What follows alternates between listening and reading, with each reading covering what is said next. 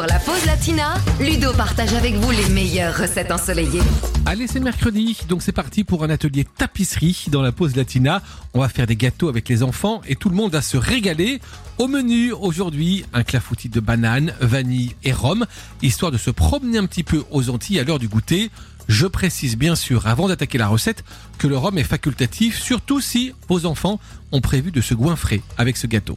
Alors les ingrédients de cette recette, il nous faut 150 g de farine, 4 bananes, 3 œufs, 30 centilitres de lait entier, 50 g de sucre semoule, 50 g de sucre roux, 30 g de beurre, un petit bouchon de rhum, un sachet de sucre vanillé, une noix de beurre, une pincée de sel et du sucre glace. Et on commence pour la préparation de cette recette par, comme d'habitude, préchauffer le four à 180 degrés.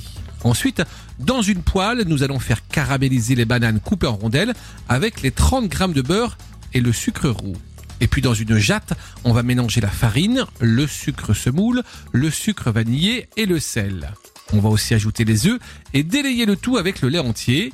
Maintenant, on peut verser la pâte dans un plat à four beurré, répartir les bananes et mettre tout ça à cuire pour environ 35 minutes. Et ensuite, on sert le gâteau tiède ou froid, saupoudré de sucre glace et on va bien se régaler.